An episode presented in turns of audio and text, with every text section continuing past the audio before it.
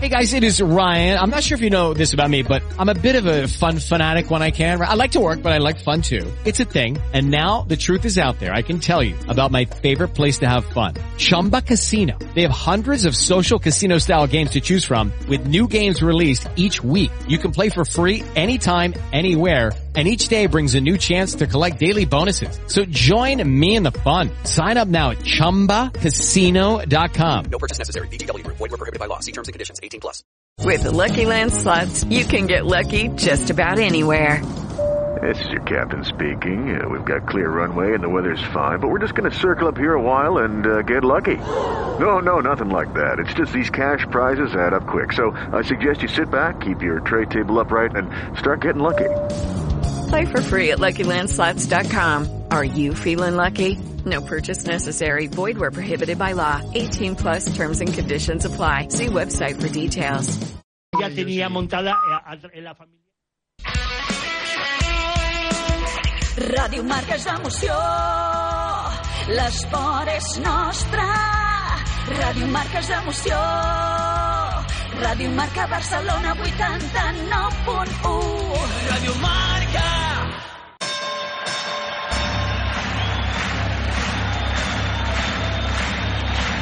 Ladies and gentlemen, welcome to the main event.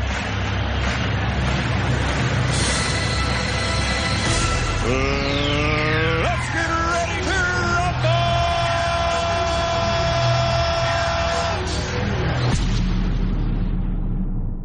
Camarero, ponme la ronda que soy futbolero, que por mi Barça juro que muero que será tu gana es lo que yo quiero. Soy rondaira, soy culé, soy rondaira, soy culé, y aunque tenga que madrugar, es el programa que yo soñé. Soy rondaira, soy culé, soy rondaira, soy culé, en mi casa con mi café, con la ronda despertaré.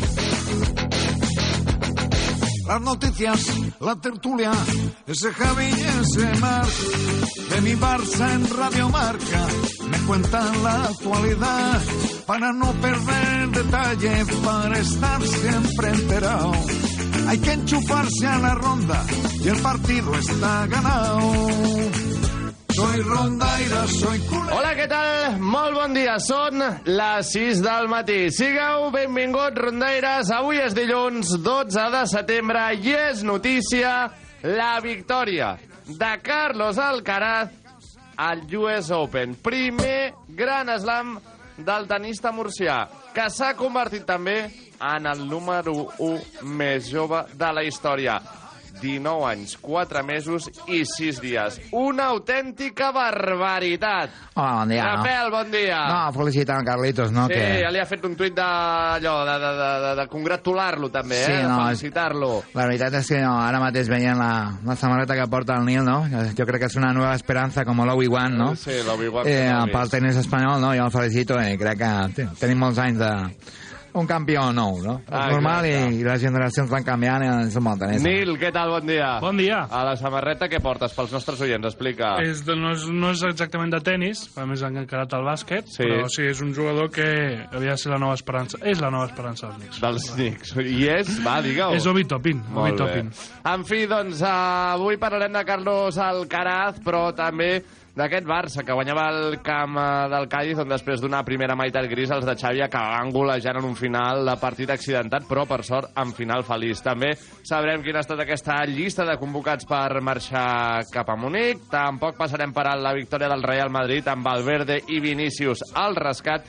I tancarem aquesta primera hora d'avui en futbol internacional de la mà d'en Pep Santos. Com sempre, acompanyats d'en Javi Jiménez, el Nil Alemany, en Jordi Moreno a les vies de son, José Ángel Eras a la producció executiva i publicitat i un servidor, en Marc Vila, que us parla. Us esperem a tots plegats també a Twitter i Facebook. A segona hora obrirem línies i dit això, i amb uh, Carlos Alcaraz com a número 1 del món, comencem la ronda d'aquest dilluns 12 de setembre. Benvinguts. La Ronda, amb Marc Vila i Javier Jiménez.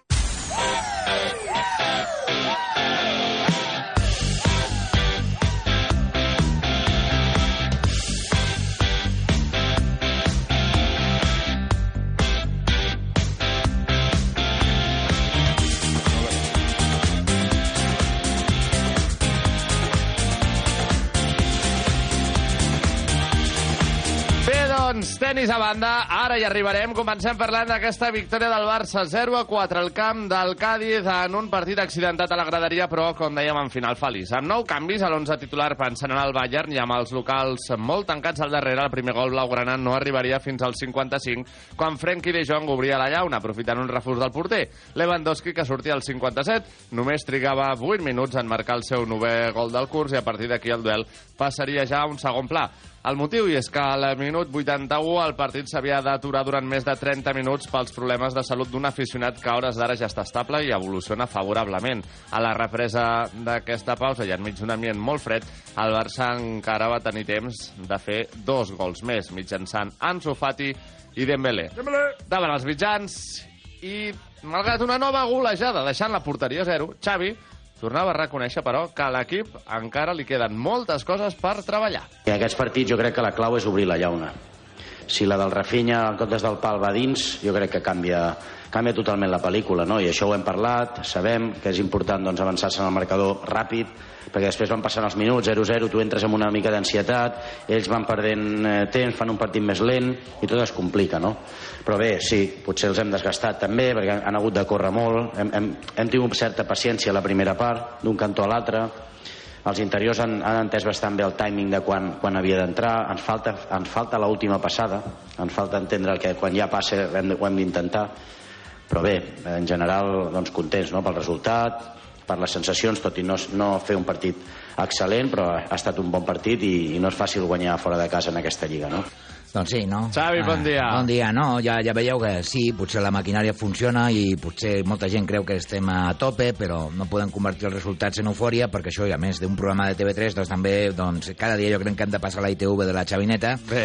i això, mica en mica, eh, doncs anirà més ràpid, no? Nil, victòria a domicili amb moltes rotacions. Et van convèncer els eh, nous canvis a l'11 de Xavi? Em va convèncer. De fet, és important guanyar quan hi ha rotacions. Normalment, quan fas rotacions és quan t'enxampes els dits i em va fer nou, que són moltes. És, és pràcticament un equip eh, sencer. No es va repetir Frankie de Jong Sí. i Ter Stegen, que era el porter. Exacte. Però no m'agradaria passar per alt que l'any hi havia el Cádiz, el QE, amb 0 punts Sí. i 0 gols a favor. Sí. Eh? Vull dir que tampoc... Però bueno, n'hi vas fotre 4, Sí. no va ser un partit fàcil, va costar al principi, però va ser una victòria més o menys còmoda. Mm. Obrir la llauna, el que això, al principi això, va això, costar una mica aquella, que, la de Rafinha a la primera meitat, si Sí. arriba la llauna de, de Estic obrint cervesa. llauna, sí. uh, Rafinha en té una que va al pal, si arriben a dins potser parlem també de, en comptes de 4 6, Exacte, no? o exacte. d'un altre tipus de partit. Has parlat de Frenkie de Jong, per mi molt bon partit de Sí, l'holandès. sí, sí, potser eh, segurament té a veure això, no? que van cadenar dos partits consecutius, que les rotacions té una part bona i una part dolenta. Sí. La bona és que eh, arriba tothom descansat, amb cames fresques, la dolenta que potser els hi falta ritme i continuïtat. Mm, I Piqué, tot i que no havia jugat a la Lliga i a la Champions havia tingut la segona part contra el Victoria Pilsen, també va ser Sí. prou solvent, eh, el I seu titular, partit. a mi em va sorprendre, jo m'esperava Eric Garcia, que de fet porta ara dos partits sense jugar, però Piqué, eh, ho han dit aquí més d'un cop, és suplent per qüestió de competència, no perquè el seu nivell hagi sigut dolent. Va debutar Bellerín de titular i Marcos Alonso l'estona final. Què et van semblar? Millor Bellerín, bueno, Marcos Alonso no va tenir temps de demostrar gaire cosa, però Bellerín molt bé i de fet va ser partícip d'algun dels gols. Doncs, eh, com dèiem, el partit, eh, però, també va estar marcat per aquest incident a la graderia i Xavi ho valorava així. Vamos de que y deseábamos de que, de que, de que el hombre se reanimara, ¿no? De que no pasara una desgracia. Era, este era el tema principal, ¿no?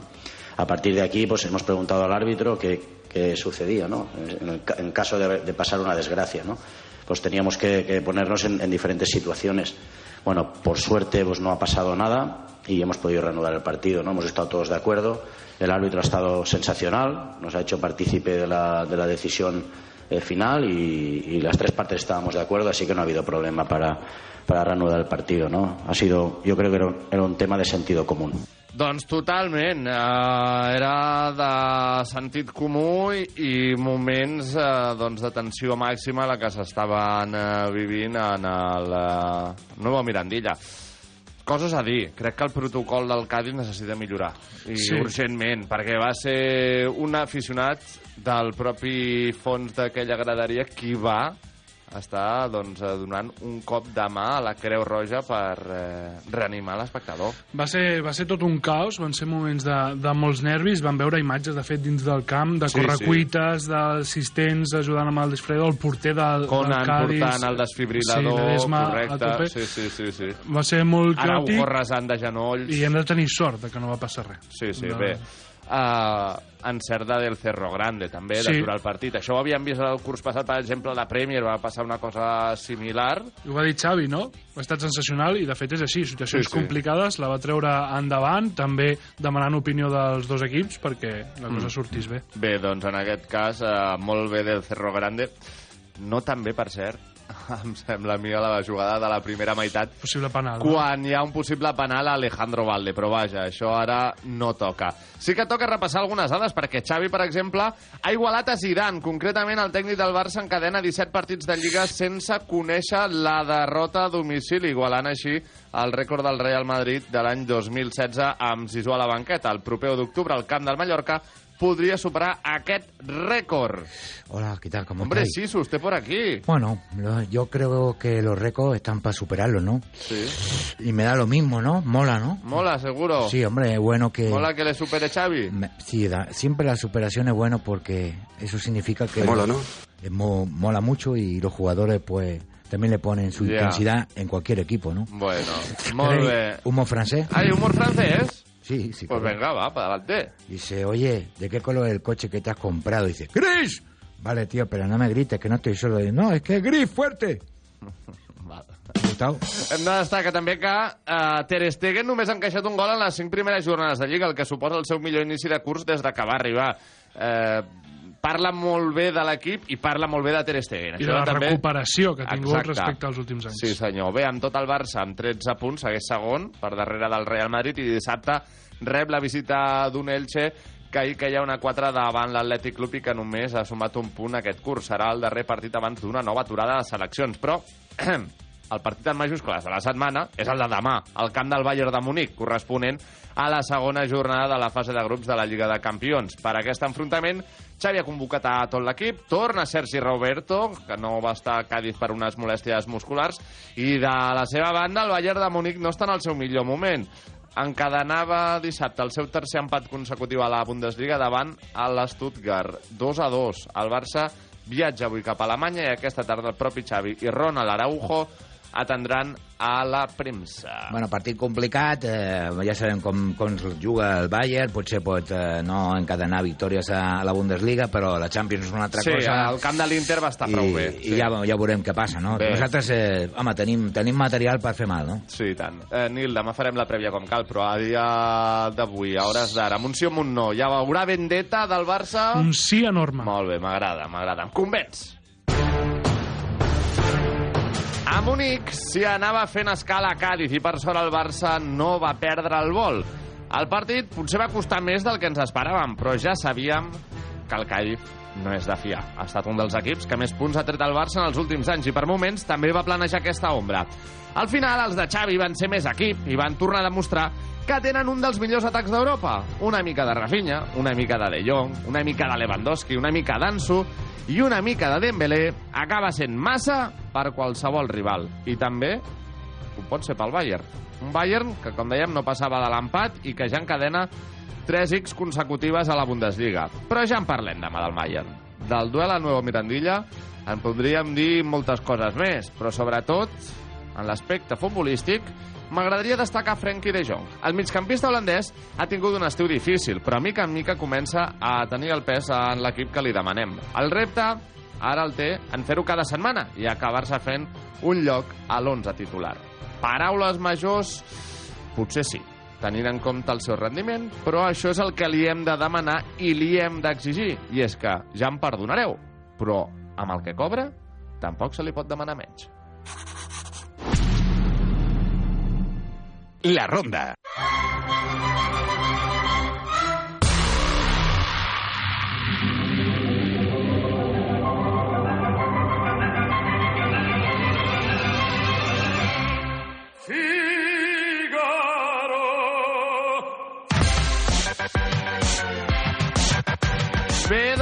Eh, moment ara de repassar també la pregunta del dia. Y esta es la pregunta del día. Per què tots els grans tenistes espanyols són del Madrid? No, no. Nadal, us hi heu fi- fixat amb això, no? Sí, Nadal sí. del Madrid, el canal del Madrid. Bueno, Què? Qui tenim del Barça, tu? Ah, no sé qui en tenim del Barça, però bueno, Eh, suposo sí. que en alguna època sí, que hi havia, no? Ja, sí, sí. Bé, Ah, aquesta no era la pregunta del dia, tot i que un dels noms del dia, evidentment, és Carlos Alcaraz. Ara seguirem repassant com ha estat aquesta victòria. Però ara sí, la pregunta que ja tenim penjada. Som-hi. Esta sí que es la pregunta del día. La de verdad. La de verdad, la auténtica, la real.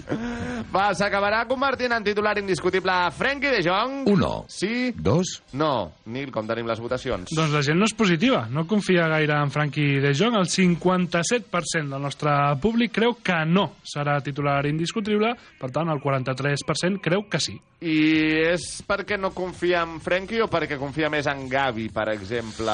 O... Clar, la competència aquí, o la il·lusió, no? potser que desprèn Gavi no és la mateixa que desprèn Frankie de Jong, que ja ha tingut uns quants anys per demostrar i no ho ha acabat de fer i potser hi ha gent que s'ha baixat del carro. Tu què votaries o què has votat, més ben dit? Jo votaria que sí. Jo Que votaria eh? que sí. De que fet, s'acabarà convertint en titular. Sí, de fet crec també que mm, pot haver-hi baixes, la lliga és molt llarga... Sí, sí, el curs és molt llarg, final és veritat.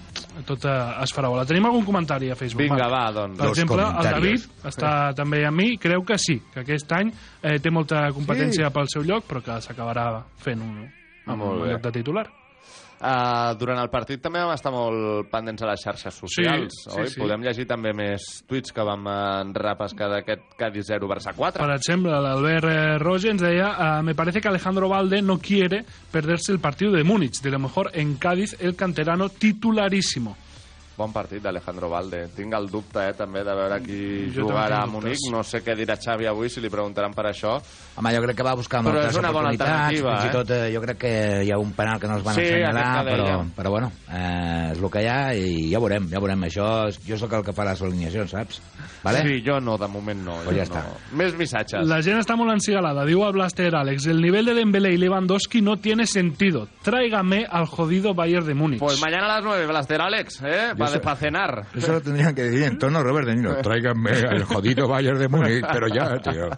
Lewandowski realment va sortir en 8 minuts, va, Sí. va fer un gol en només 8 minuts i després encara va tenir temps de regalar-li el gol a Ansu Fati. Eh? I a Dembélé també inicia Sí, la jugada. exacte, o sigui. sí, Eh, I quina classe, eh, Lewandowski. Com passa la pilota, eh? I Hòstia, això és De fet, de té. el Policho també comentava en aquesta línia. Lewandowski firma el mejor inicio goleador de un debutante del siglo XXI en la Liga. Es diu aviat. 6 gols en 5 partits. Cana, Bracket. Pulveritzant rècords. De Dembélé alguna cosa més? Doncs mira, de Dembélé tenim al Nacho que ens diu principios de septiembre y Usman Dembélé ya lleva en competición liguera los mismos goles que la temporada pasada. Bien. I tanquem Eh, també, si et sembla, un sí, futbolero que correcte. diu que grande Ansu Fati pidiendo perdón a la grada del Cádiz tras marcar su gol i tot aquest eh, Uh, va estar bé el detall també d'Ansu, exacte. Després l'ambient estava ja tan fred Sí. i tan enrarit no? que venia de gust qualsevol cosa menys jugar a futbol, però, però bé, va estar bé.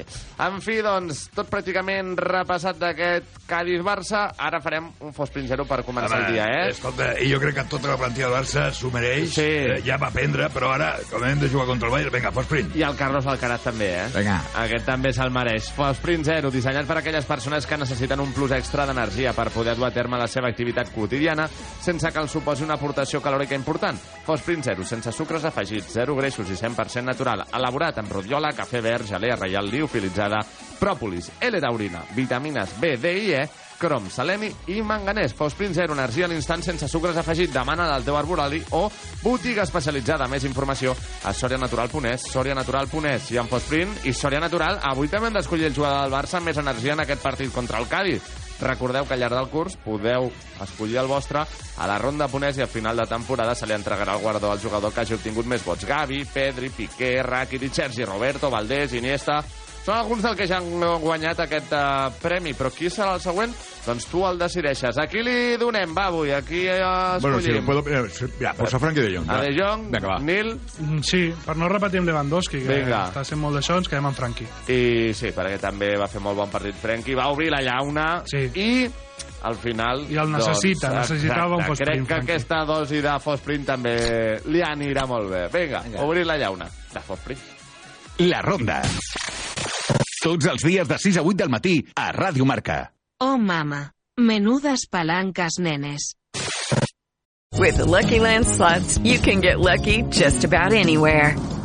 This is your captain speaking. Uh, we've got clear runway and the weather's fine, but we're just going to circle up here a while and uh, get lucky.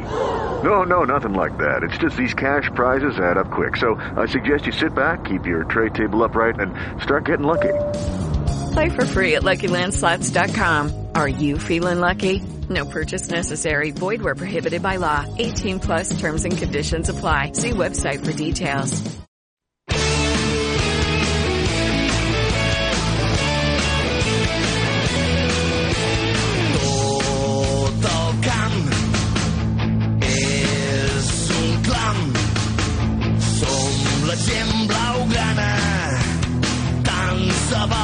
Seguim també perquè, bon dia, Jan, bon dia, un any més el Barça està present en l'ofrena floral al monument de Rafael Casanova durant la diada de l'11S. El protocol del Club Blaugrana marca el que el president hi vagi acompanyat d'un representant de cada equip, que acostuma a ser un dels capitans. I aquest any, però, va voler ser-hi Eric Garcia, per voluntat pròpia, així com Alexia Putelles pel femení i Minotits del bàsquet, entre d'altres. Durant l'acte, per cert, també vam poder escoltar a Joan Laporta.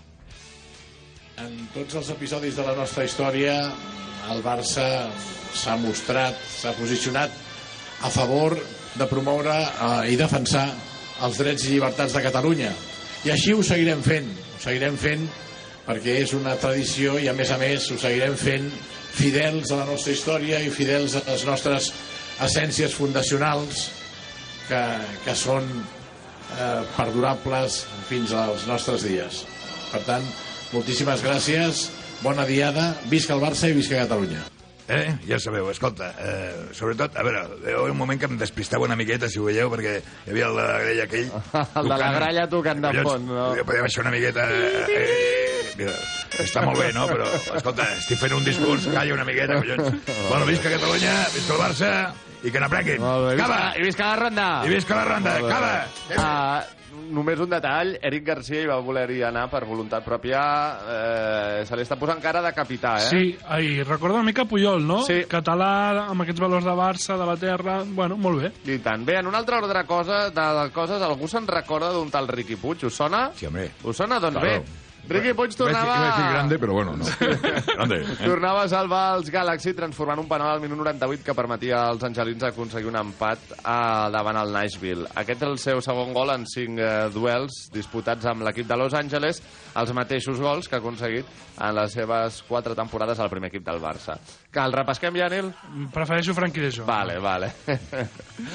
2 a 0, el Barça Atlètic de Rafa Márquez superava el Calahorra i ja suma 7 punts de nou possibles en aquest inici de curs. El filial blaugrana és colíder juntament amb el filial de l'Ossassuna, el Múrcia i l'Alcoyano. De la seva banda, el Barça femení es quedava sense debutar a la Lliga F davant el Levante les planes per la vaga de les àrbitres. La renovada competició s'estrenava amb una situació esperpèntica. El col·lectiu arbitral no es presentava a cap dels partits i per aquest motiu van quedar suspesos. La presidenta de la LPFF, Beatriz Álvarez, qualificava la situació de vergonya per al país i de moment tot segueix aturat i sense evolució a l'espera de que arribi un acord del col·lectiu arbitral amb la Federació Espanyola de Futbol. Nil, repassem quan cobra actualment un àrbitre principal i les assistents per partit a la màxima competició del futbol espanyol. Doncs actualment el preu és 300 euros per partit per l'àrbitre principal Sí. i 120 per als assistents. Val, el que no em quadra és que la federació rep cada partit 2.500 euros. Sí, de 3.300 euros que han de pagar tots els clubs per cada partit, 2.500 se'ls queda a la federació. Parece que la federación se lleva un, Eh, un puñaico bastante más grande. Vaya ¿no? que sí. I piquito. aleshores la proposta arbitral ara quina és? Quedar-se íntegrament aquests 3.300 euros. Demanen 1.650 euros pels àrbitre principal i 825 pels assistents. Doncs a mi no em sembla malament, però és clar, entenc Bueno, eh. que la federació eh, no vulgui quedar-se a zero tan ràpid. Una Avui cosa- està previst que parlin públicament amb dues parts. Sí. No entre elles, sinó que exposin eh, cada una la seva argumentació. Jo, de fet, no veig ni un ni l'altre. O sigui, lògicament, 2.500 euros la federació és una cosa desorbitada, però que tampoc s'emporti res. Jo entenc que han de guanyar aquí un petit eh, percentatge i han d'arribar a un acord que sigui un percentatge just. justamente tendrían que hacerlo al, al revés, digo yo, ¿eh? No sé, bueno, la culpa es de Rubiales, ¿eh? Como sempre, La culpa- no, yo Tebas? aquí no tengo nada que ver, ¿eh? Ja, ja, Eh, bé. eh? Doncs tant de bo s'arribi aviat a un acord i es posi tot en ordre perquè és esperpèntic, mm, insistim, i vergonyós que això estigui passant. Pel que fa al futbol sala 5 a 6, el Barça debutava en victòria a la Lliga emportant-se per la mínima un igualat i vibrant derbi català davant l'Indústria Santa Coloma. I finalment, bàsquet. Els homes de Sara Jessiquevicho superaven el Morabanc Andorra 87 a 80 en el primer partit de pretemporada al Palau Blaugrana. La ronda amb Davide, Katia, Concita, Chloe, Angela, Andrea, Aurora, Marc Vila i Javier Jiménez. Leonardo e Lucas.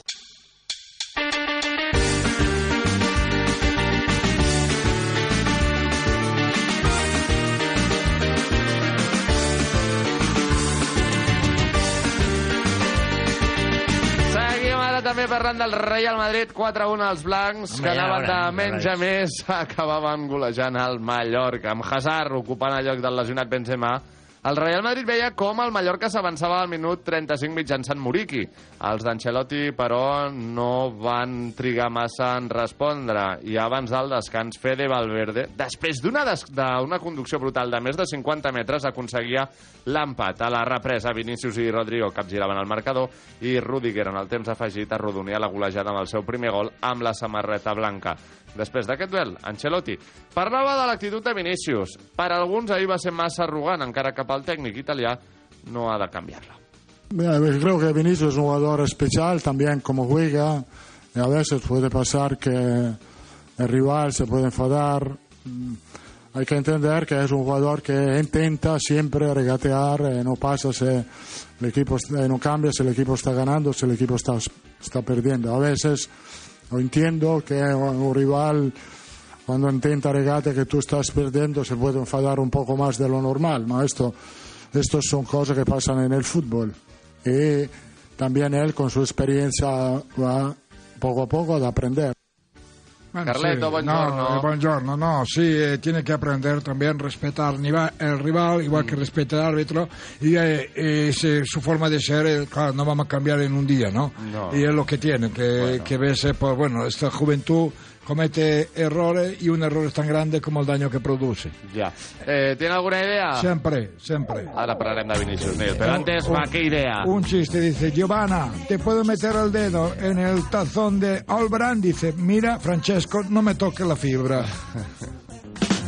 Vale, gràcies. Nil, tu entens les crítiques a Vinícius? Ahir semblava que estigués jugant la final de la Champions. I més enllà de que, bueno, marca el gol i fa una samba allò ballant en el córner, jo crec que hi ha moments del partit on dius, tio, eh, relaja un poco, bro. O sigui, eh, celebra un fuera de banda a favor del Mallorca. Allò que tapa una pilota llarga, que ell Sí. la toca i la tapa, però és pilota pel Mallorca i l'acaba celebrant com si es convertís en superguerrer. Hi ha moments que dius, home, Vini... Mm, Sí, bueno, segurament a l'afició blanca això li encanta perquè veu Sí, el sí, jugador superendollat i tal. Jo el tema de les sambes, el bailar, l'intentar jugar únic, eh, barrets, etc super a favor sempre. Vale. O estava amb Neymar, sí. o estigui amb Vinícius, i si tu vols que per això, guanya'l. Quan vagi perdent 0-3, ni farà sambes ni farà històries. Per tant, intenta, intenta guanyar. En aquest sentit, no critico a Vinícius. Escolta, podríem fer un challenge eh, ballant la samba No, no, no, no? no, Eh? ballarem M'agradaria cap samba. No em vull lesionar a aquestes hores del matí. hòstia, clar.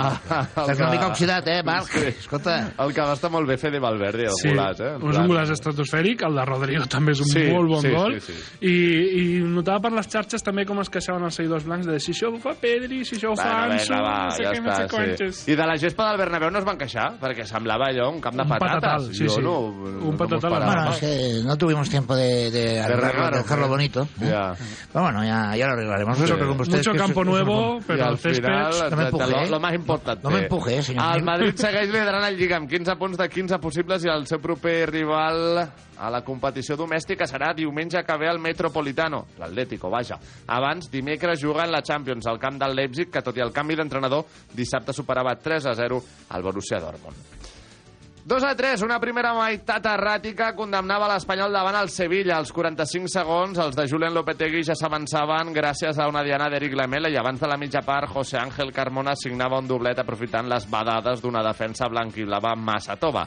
També abans del descans, José Lu retallava distàncies de penal i al 62, Martin Braithwaite, qui si no, tornava a marcar per deixar l'intent de remuntada blanquiblava en només això, un intent que permetia al Sevilla aconseguir la primera victòria del curs i de retruc doncs, a Lopetegui respira una mica més tranquil. Hombre, y por supuesto, Chulen. he salvado el cuello una jornada más y espero que esta aspirina pues nos dé fuerzas para Sí. seguir sumando puntos, porque desde luego el español pues Bueno, muy bien. y sí, fíjate, siéntese, Yo, yo le deseo a siéntese. partir de ahora todo porque sume todo lo que y que, siéntese que no quiero que se... S'ha mareat. Ja ho sabia jo. Eh, L'Espanyol no pot sortir davant de l'afició contra un Sevilla que saps que sortirà a matar i permetre que als 45 segons ja et marqui el Sevilla. Sí, sí, o sigui, el I te'n faci encara 3 més. O en, sigui, un dos més. partit, en un partit normal ja és greu eh, sortir amb aquest d'això, però sabent que és un equip necessitat que sortirà al tope amb el ganivet entre les dents, doncs greu encara més. I pregunta molt seriosa. Què rius? Perquè veig, veig el guió, Marc, i ja ric. No, abans t'he dit, hem de repescar Riqui Puig, m'has dit que no, però hi ha Braithwaite. Mira, perquè ens ha sortit bé aquest Lewandowski, que no sabíem Le, com, com Levantien, no? Tráeme Però a Braithwaite. Dos de dos, eh? Sí, sí, bé. L'Espanyol és 15 amb 4 punts, torna a jugar diumenge que ve al camp de la Reial Societat, mentre també segueix pendent de que es confirmi la marxa d'RDT al Rayo Vallecano a canvi d'uns 12 milions d'euros. Recordem que tot just el dia del tancament del Mercato, un dels agents de Raúl de Tomàs agradia a Martín Presa, el president del Rayo, i que així explicava ell mateix als micròfons de la cadena COPE. y fue un cabezazo eh, completamente inesperado y digo muy muy cobarde porque atacar con la cabeza a una persona a una persona que lleva gafas lo primero es de un cobarde y de un mierda. Perdóname es decir porque soy un tío muy machito pues me dice y nos bati y nos batimos. Es decir que no tengo que no que no te no es mi estilo pero bueno pero hacer a traición un ataque de esos completamente i- inesperado pues bueno pues pues son cosas de, de cobarde Cobarde! Empunyalamiento entre col·leguilles. Jo no, no, no m'ho vull posar pel mig, però és surrealista que ara l'acabin fitxant després de tot el que ha passat. Sí. es veu que negocia directament amb RDT, però No sé, bueno. Aquí la, la falta de cabeza, pues, Sí. eh, o sea, vamos a ver, yo creo de ficharlo, ¿no? Tinc entès que eh, els mateixos representants d'RDT són els que portaven a Gareth Bale. No dic que fos el representant Sí, sí, sí, Barnett, sí. Josh Barnett, el eh, home referència amb Gareth Bale qui li donés el cop de cap, Alguns perquè de l'equip és, de però exacte, que compartien agents, vaja. Uh, a mi em sembla surrealista que ara RDT hagi muntat el cacau que ha muntat per acabar el Rayo, no podrà jugar fins al gener. I el Rayo pagant, eh? El Rayo pagant adeu al Mundial. És, és una... Sí, es una pena que no poder Lucho. contar con el jugador, pero hay muchísimos jugadores que están en muy buena forma, por ejemplo el Panda, Sí. y ya veremos. Aspas a ver si le lleva también que Sí, también me encanta, pero sí. lo- bueno no le encanta no Tiene que pasar los informes la cruz Aspas, sí ¿eh? No sí no, y tú sabes ahora lo que me gusta a mí, ¿no? Eh, bueno ya algo me huelo con Aspas ¿Alguna no pregunta más? Nada, gràcies. Venga, Cada primera algo- afegim que el Girona és 9 amb 7 punts després de superar 2 a 1 al Valladolid. L'Atlético golejava 4 a 1 al Celta amb Griezmann novament sortint al 63 i a tot això ahir el Getafe aconseguia la primera victòria del curs davant la Reial Societat amb gol de l'Anyà i lesió de Sadik veurem què té, Omar Sadik, sí. eh, el genoll pinta malament, coix.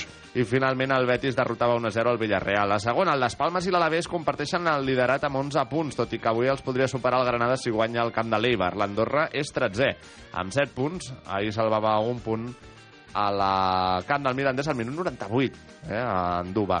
I per últim, en clau internacional, la jornada de la Premier League era suspesa en senyal de dol per la mort d'Elisabet II. A França, el PSG vencia el Brest gràcies a un gol de Neymar.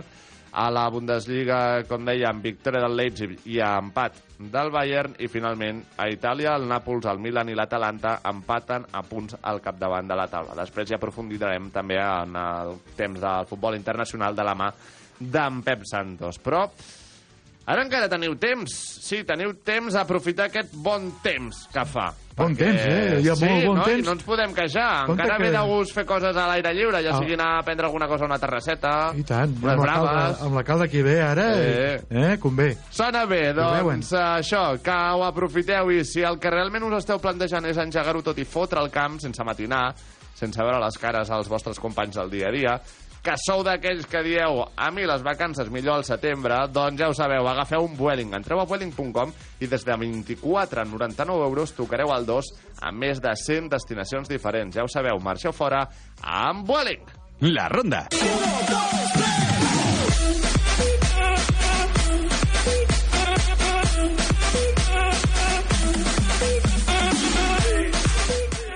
Tres minuts passant de dos quarts. Jordi Moreno, què tal? Molt bon dia, com estàs? Molt bon dia i bon inici de setmana. Huelo a Miki Núñez desde aquí. Sí, eh? Eh? Ja? Eh? Què tal, Jordi? Molt bé, molt Has bé. estat sí, de concert de al Núñez, concert a oi? les festes de Viladecans. Molt bé. I ahí, ahí vaig ser, com a fiel seguidor. Muy bien, muy I bien. para la Mercè más. I encara, encara et queda la traca final de la Mercè, La no? Mercè, sí. Molt bé. Jordi, què ens expliques de tal dia com avui, dilluns 12 de setembre? Doncs, eh, tal dia com avui, el 1907, a Sevilla es va fundar la Societat Sevilla Balompié, que més tard es dirà Real Betis Balompié. Molt bé. Al 1928, als Estats Units, l'actriu Catherine Hepburn debuta al teatre, ja el 28. Al 1953, el per llavors senadors John Fitzgerald Kennedy, de Massachusetts, i futur president dels Estats Units, es va casar amb Jacqueline Lee Bouvier.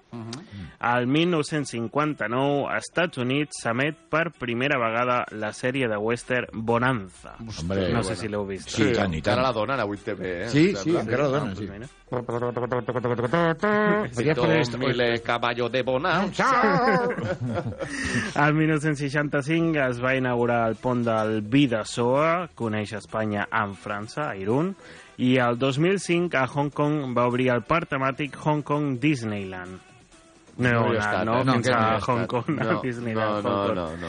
I aniversaris avui. Avui seria l'aniversari de Paul Walker, Mhm. l'actor de Fast and Furious, que ens va deixar l'any 2013. I avui fan anys Hans Zimmer, el compositor, en fan Clàssic. 65. Sí, sí, qualsevol banda sonora ha passat per ell o per Sí. Ennio Morricone, eh? O és un Sí. un o l'altre. Sí, eh, o John Williams. O John Williams, sí, sí. La tripleta, Ahí, eh, eh, atacante. el tridente. Yao Ming. Ming. Sí, el jugador de bàsquet. aquest? Em sona una mica. Sí, va. 42 anys fa avui. I també la cantant. Septem September. September. Sí. Molt bé. Avui escoltarem, ja us hago adelanto. De Ja hi ha spoilers. Mira, jo- jo pensava que posaries a Mickey Núñez. No, no, i era mi opció, però vaig veure que feia anys també avui. està molt bé. I Mahmoud, eh, que va representar Itàlia el 2019 a Eurovisió, també fa anys. També la tenies allò en cartera, Podria no? ser. I avui és el dia mundial inter- de què? Eh? De què és dia mundial? Dia Internacional del Crochet. El... Uau! Qué emocionante. Que, que no confundir con el crochet de boxeo, no? Que No, te pega no. un crochet ahí No, en la mandíbula. cas no. Una aguantadita. Molt bé, molt bé. Va, i doncs escoltem a September. September amb el seu tema Satellites.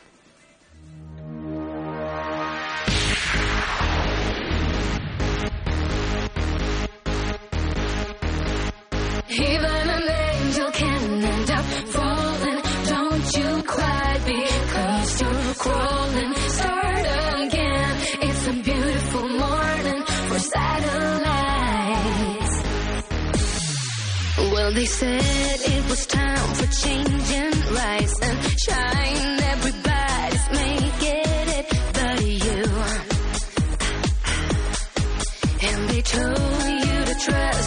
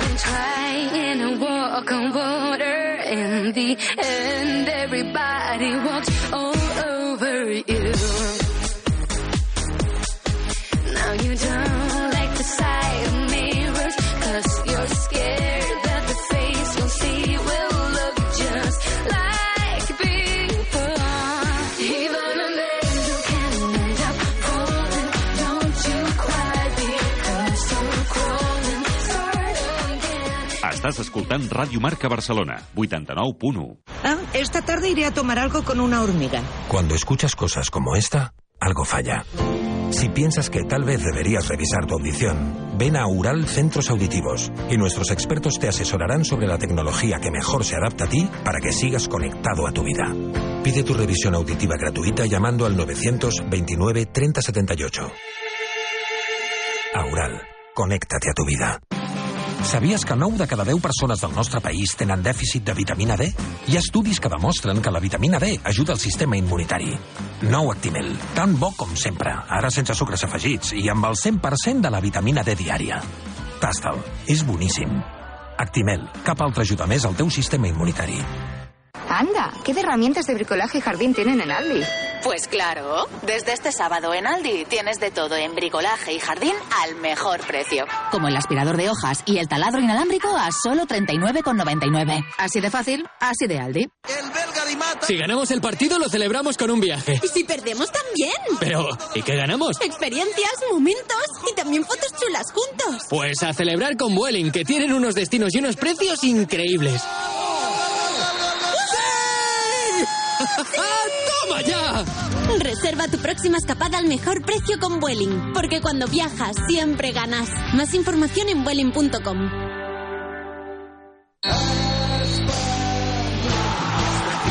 Perico, Perica, si ets abonat infantil o t'abones per la temporada 22-23 i encara no tens els 15 anys, podràs portar a un altre abonat infantil gratis. No t'ho pensis i abona't. Portes mesos amb problemes per agafar el son?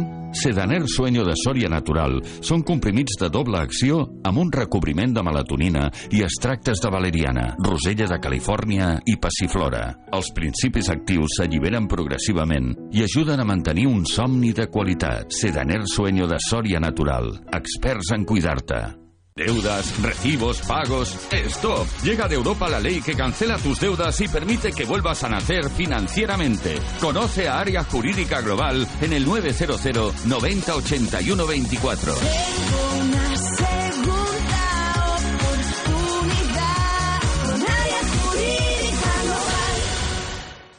Motosim lanza su nueva gama 125 Euro 5, la gama más amplia del mercado con modelos de todos los estilos, más sostenibles, con más prestaciones y más respetuosos con el medio ambiente. Ven a nuestras tiendas y consigue tu nueva Motosim 125 Euro 5 desde 2.499 euros con 5 años de garantía y seguro gratis. Más información en sim.com.es.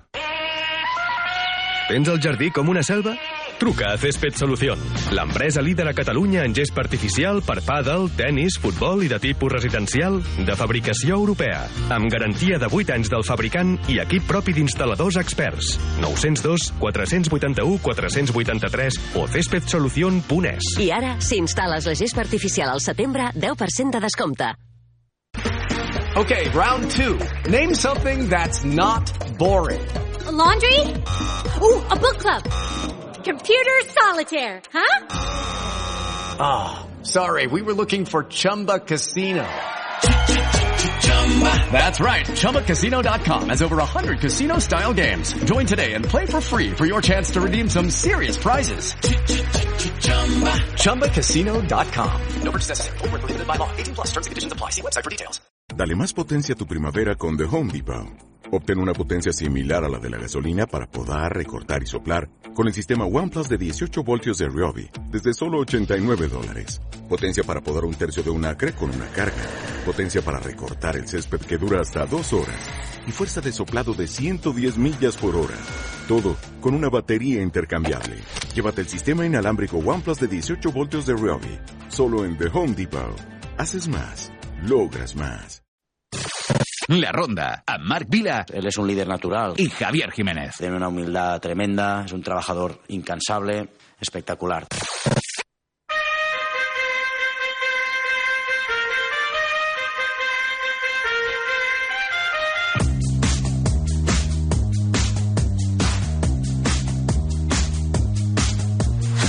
Ser per aquí, reprenem l'actualitat i ara sí, de ple ens endinsem en aquesta victòria de Carlos Alcaraz al US Open. Ha derrotat el noruec Casper Ruud en 4 sets, 4-6, 6-2, 6-7 i 3-6. Amb aquest eh, primer gran slam en la seva primera final El tenista murcià s'ha convertit en el número 1 més jove de tota la història en aconseguir-ho, eh?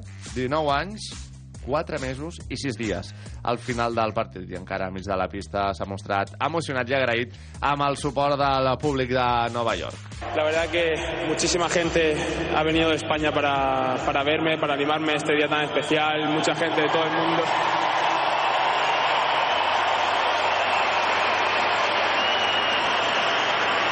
Mucha gente de, todo el mundo ha venido para animarme, para, verme en este día tan especial. La verdad que el, cariño y que, que- que he recibido desde el primer día, desde la primera ronda, ha sido increíble. Siempre he dicho que, que probablemente eh, haya sido la- el, el público y, y el ambiente que, que más he vivido en una pista de tenis gracias a vosotros y la verdad que ha sido increíble poder vivir todo esto junto a vosotros. O sea, que muchísimas gracias. Grande, Carlos. Carlitos, Charlie. S'ha de dir una coseta que, que ell deia paraules eh, uns dies abans, eh, que havia soñado con el número uno, mm. pues los sueños se cumplen, chaval, los sueños se cumplen, eh? Deia que la nit d'abans, el seu germà explicava, la nit d'abans van estar veient junts 300, eh, per allò motivar-se, eh? En plan... Gran, gran película, gran Espartanos. Espartanos, hoy vamos a cenar en casa de mi suegra. en el infierno.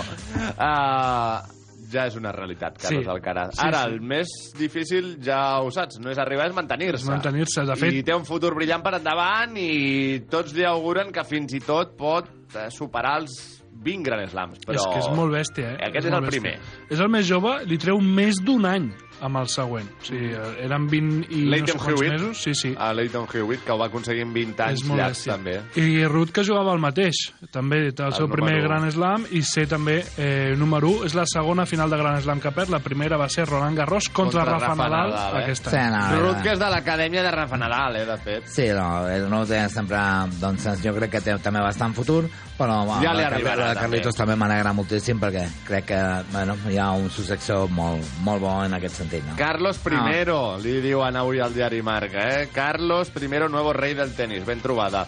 En el quadre femení, per cert, la polonesa Iga Swiatek, també número del món, superava un Javer a la final. A la Fórmula 1, Max Verstappen s'imposava per primera vegada al Gran Premi d'Itàlia després de sortir des de la setena posició. Leclerc i Russell completaven el podi, Carlos Sainz, que era, sortia de 8 acabava quart, molt bona remuntada, i Fernando Alonso havia d'abandonar. A falta de només 6 curses, Max Verstappen té un avantatge de 116 punts amb Leclerc i la propera setmana, o a la, primer, a la propera cursa, més ben dit, ja podria tenir el seu primer match ball. A l'Eurobàsquet, Bàsquet! 2 a 94, Espanya juga demà als quarts de final contra Finlàndia després de superar Lituània en una final de partit també de bojos. El nou relleu generacional va demostrar que està preparat per les grans cites. Amb un estratosfèric, Lorenzo Brown van desfer-se d'un dels grans candidats a la lluita per les medalles. Partit boig, Nil. Sí. Lituània posa les coses difícils i Lorenzo Brown, escolta tu, Era una gran Lituània. Albacete de tota la vida, eh? Exacte, ara ja la gent ja no el critica, aquí han passat de, de no voler-lo i semblar-li injust que el nacionalitzessin a ser l'heroi d'aquesta gran selecció, insistim, Lituània, amb jugadors NBA com Sabonis, com Balanchunas, Sí, sí. el base del Barça, Jokubaitis, sí, sí. que també està draftejat per la NBA, tenia molt bon equip. Sèrbia eliminada contra Itàlia. Batacada majúscula de Pesic, eh? Una més. Una Sí, sí. més de Sèrbia, que va fer el ridícul, eh, si te'n recordes, contra Espanya, també en l'últim eh, Mundial, i té a l'MVP, eh? Té a Nikola Jokic, Sí, MVP sí. dels últims dos temporades a la NBA. I això que a la fase de grups també ho havien guanyat Invictes, tot. Vull dir, és i que- guanyant amb solvència. Sí, Bé, sí. quins són la resta d'encreuaments? Doncs Alemanya-Grècia, d'aquí sortiria el rival d'Espanya en unes possibles semifinals, França-Itàlia i Eslovènia-Polònia. Molt bé. Uh, també va jugar a la penya ahir. Sí, i va guanyar el seu partit de presentació contra el Partizan, primera victòria de pretemporada, 92-62, molt de mèrit. Molt bé. I acabarem amb ciclisme. Remco Evenepoel es proclamava campió de la Vuelta, guanyant així la seva primera gran prova. El balear Enric Mas i el català Juan Ayuso l'acompanyaven al podi. La Ronda. Tots els dies de 6 a 8 del matí a Ràdio Marca. Dejen dormir, dejen dormir. No. Vive deportivamente, vive. Messi, chiquitito. ¡Qué falta de carácter! Provocadores estos. Yo, pero Irene, anda a lavar los platos. Irene. Contamos contigo, Miguel. Contamos contigo. Josep, querido, què tal? Bon dia de nou, com anem? Pues eh, contento, hombre, por Sí, esa victoria de de Carlos Carlitos, Alcaraz, eh, por esa clasificación de, también de la selección española. Y yo creo que puede hacer ah, un bu- muy buen papel. Vamos a ver qué pasa, porque también sabemos que si Finlandia también, eh, imagínate que... que Tenen a cambia la Marcanen, tortilla. aquest no sé si havia estat al Madrid. No, no, no. Aquest ha sigut traspassat fa unes setmanes en el eh, traspàs de Donovan Mitchell, acabat Sí. ara a ah, no, Utah. perdó, al, al, al Madrid de futbol hi havia un Marcanen. Això, això Sí, ja sí, sí, a, la- a la Pedrera. Bueno, Pedrerol, Venga, va, vamos, hablamos hablamos. de la, de la noche, la Hablamos. noche en el chiringuito. La noche que va por aquí, a veces va por allí. Vale, va. El ¿Qué se ha Barça- visto hoy el el Barça el, Chiri? sábado dormía como líder, pero Sí. luego el Madrid... Ya, es que bueno, juega de puta madre. vale, Pero, yo va, soy muy por culé, pero favor, sí. eh. Pues eh, volvió a ser líder y sin Benzema. Pero ojo, un gran Vinicius que fue muy comentado, muy comentado en el chiringuito. ¿Con quién? Pues eh, con, em, para empezar, con Jorge de Alessandro. Atención porque parece que, que está a favor un poco, ¿eh, Jorge? Vamos a escuchar. ¿De la actitud de Vini? Sí, sí, sí. Vini, Vini, Vinci. Estilo Vinicius, estás diciendo... Bueno, vale. Pero Jorge, pero, pero, pero, pero al margen de... Nada, Vinicius, bien. Cuando marcaste el gol, arriba. A bufonear a quien sea. A, a la hostia de quien sea. A. Sí. Como Neymar Junior, como ¿Por qué, los por qué? Pero Jorge, ¿por qué defiendes el Yo bufonear? cuando era portero y paraba un penalti, provocaba la grada. Se venía la cancha abajo. Yo me iba a contar y me venía arriba. Eso es el teatro del fútbol. Vinicius, estás en el teatro de los grandes. Pero desde el 75, ¿eh? Antes, 75. Jorge, A favor de bufonear, Claro que sí. ¿no? Los futbolistas son los gladiadores, los gladiadores de este, de este siglo. Por lo tanto, han de demostrar esa furia, ese, ese descaro, ese provocar a la grada. Bueno, bueno, vamos a ver. Keep tampoco calm, tan- eh. eh, tranquilo, calm, eh. tranquilo, Sí. ¿eh? Va. Bueno, ah, ¿seguimos? Sí. Sí. Eh, Tomás Roncero, ¿Qué? atención. Eh, Tomás. ¿De quién hablaba Tomás? Pues, eh, cómo no, también, también. De, de, Vi- de Vinicius y de ese baile. Y, Nadie lo criticaba, Vinicius. bueno, ¿eh? es que eh, el día que, según Ronceros, el día que no baile Vinicius es que algo le pasa al, al príncipe del balón. Escuchemos. La empatía consiste en que con los tiempos que corren haya algo, alguien que te emocione, que te saque de este mundillo que tenemos tan, tan complicado, tan penoso, toma las noticias, y pronto hay alguien que sonríe, que juega al fútbol como Los Ángeles, que mete golazos de museo y que encima le gusta bailar, sonreír y abrazarse a la gente. ¿Sabes qué es la empatía? Que la gente se abraza con él. Yo veo muchas camisetas de Vinicius que además, y niños pequeños. ¿Tú eres que un niño, alguien que no tiene empatía, se compra la camiseta y dice papá, se la compra? Justo esa que empatía. que enamora a la gente por su manera de la vida. Él es una persona que vive así desde pequeño. Disfruta jugando al fútbol. Celebra las no, igual que juega en el Real Madrid. Y le gusta ser feliz. Y es feliz. Porque que ha pegado el salto de calidad. es un meritorio. Es un chaval que se ha consagrado. Quiere bailar. Y va a seguir bailando. Y el Bernabéu quiere que baile. Y es más, el día que no baile es que algo le pasa. Bueno, vale. eh, sea pues que- que baile mucho, que no queremos que le pase nada a Vinicius. Bueno, però cuidado que- que- que, se labrava fora de banda a favor del Mallorca. saps? Sí, sí, lo- Que lo baila todo, ¿eh? Levantando el Bernabéu que dius, este, ¿Cómo? eh, relaja la raja. El típico tío que va a la discoteca y pone cualquier canción y la baila, la que sea, es igual. Aunque sea una lenta Correcto, de Alex la baila igual, la baila igual que si fuera un reggaetón. Total. Y acabamos con Juanma Rodríguez, donde, bueno, pues Juanma decía y pedía perdón por ser del Real Madrid, que es el único equipo de las grandes ligas que ha ganado absolutamente todo. O sea, escuchemos. No acabamos de, de acertar los madridistas, Josep. ¿En qué? ¿Eh? No acabamos de acertar. El programa viene de nalgas otra vez clarísimamente. ¿eh? ¿Qué pasa? Yo pido perdón. Pido perdón por ser el único líder de las grandes ligas que ha ganado los cinco partidos, por los 15 goles que ha marcado el, el Real Madrid. Pido perdón por la Champions, por la Liga, por la Supercopa de España, por la Supercopa de Europa. Preguntaba Cristóbal ahora que qué hacemos con, con Hazard. Pues yo lo traspasaría al Sevilla, porque Isco tampoco está en condiciones de competir en primera y está jugando en el Sevilla. Pero siempre, siempre, siempre... Y es la gran estrella, ¿eh? Y la presentaron como el gran fichaje del Sevilla por una simple razón, porque procede del Madrid. Nada más, nada más. Pero siempre tengo la sensación de que nos, nos falta algo, ¿no? Hoy es que Hazard está, está, está gordo, el otro día es que, es que sin Benzema el Madrid no iba a carburar, pero muy en el fondo algo bien deberá estar haciendo, aunque sea por equivocación, el Real Madrid. Bueno, pues ya, veis. eh, Buenos días. como siempre, como siempre, divertido y gracioso Juanma.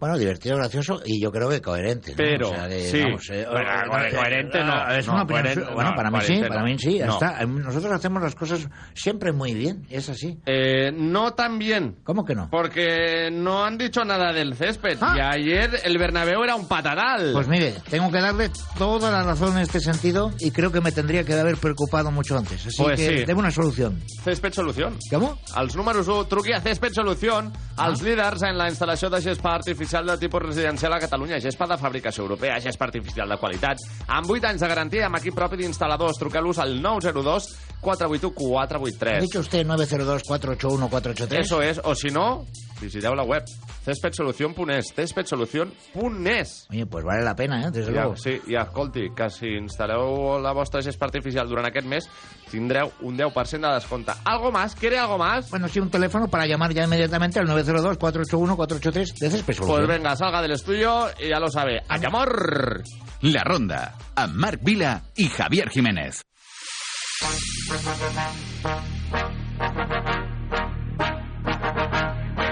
I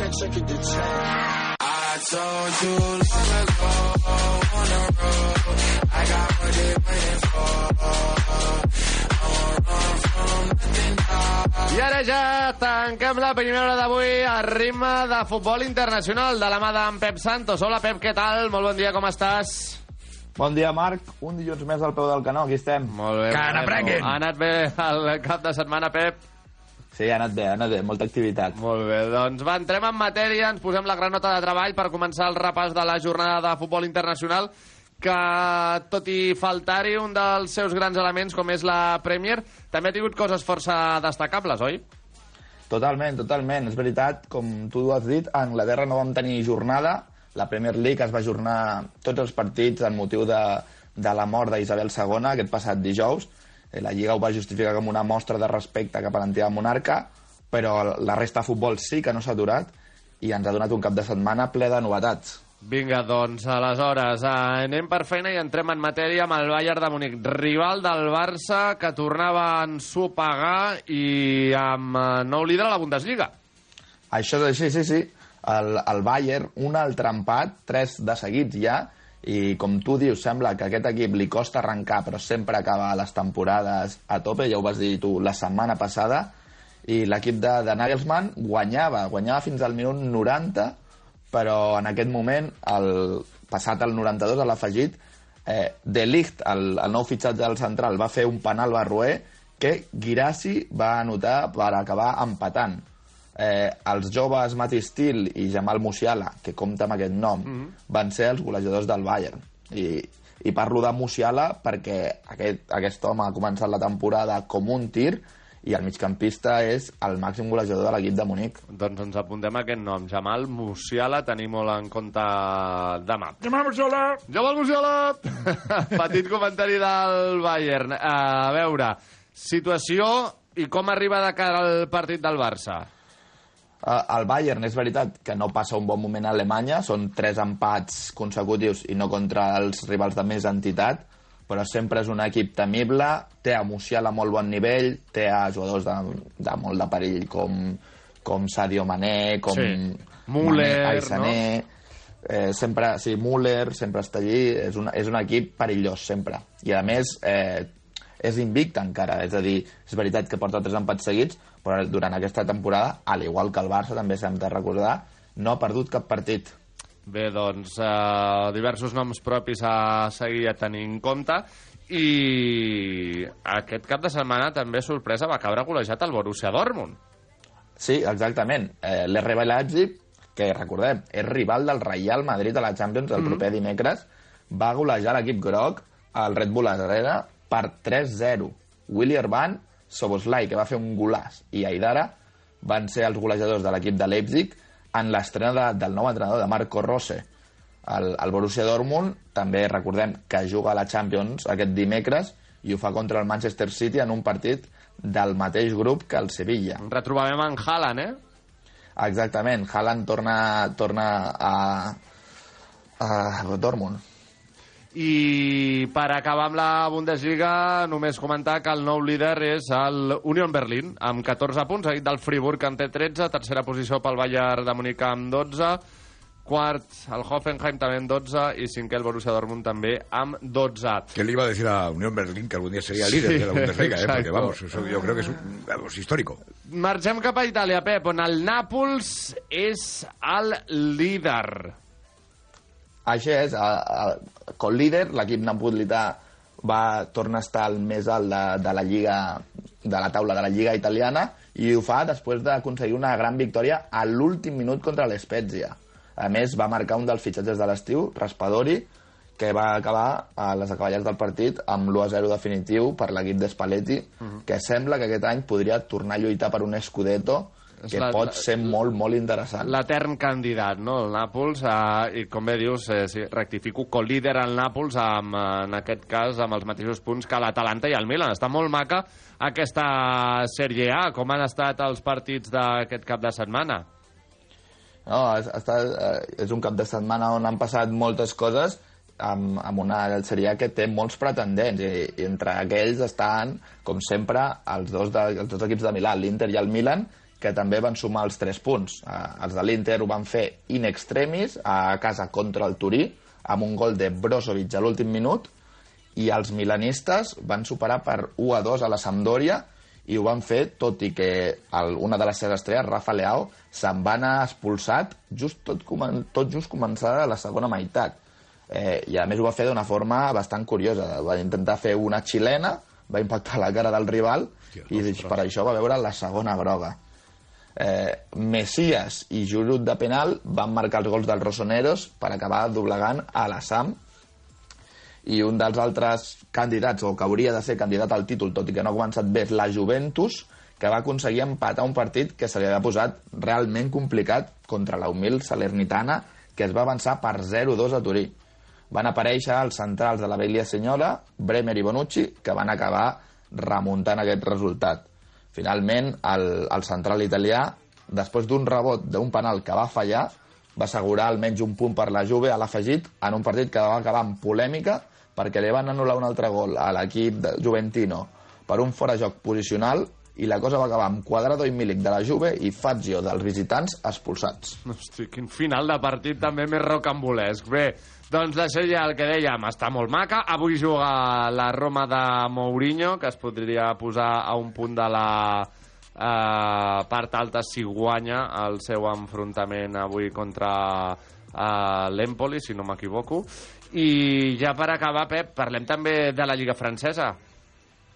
Sí, a la, a la Lliga francesa segueix el pols entre el PSG i el Marsella, que no fallen. El PSG és co-líder amb, amb l'Olímpic i aquest cap de setmana va superar el Brest per 1 a 0 amb un gol de Neymar. Neymar que ha començat molt bé la temporada i de moment és el màxim artiller eh, d'aquesta Ligue 1 eh, i a més va, va marcar a passe d'aquí, del seu amic, de Messi, que ja, fa, ja ha fet set assistències aquesta temporada i sembla que, que ja, ja està amb aquest ritme d'assistències que ens va, se'ns ha acostumat des que està a París, que gols ja no en fa tants, però... Però s'està vestint més de quarterback, no? Repartint Exactament. assistències. Molt bé, i No escolta... fa més que regalar gols. Li està també, doncs això, no?, recuperant terreny perdut Donnarumma, que va aturar un penal i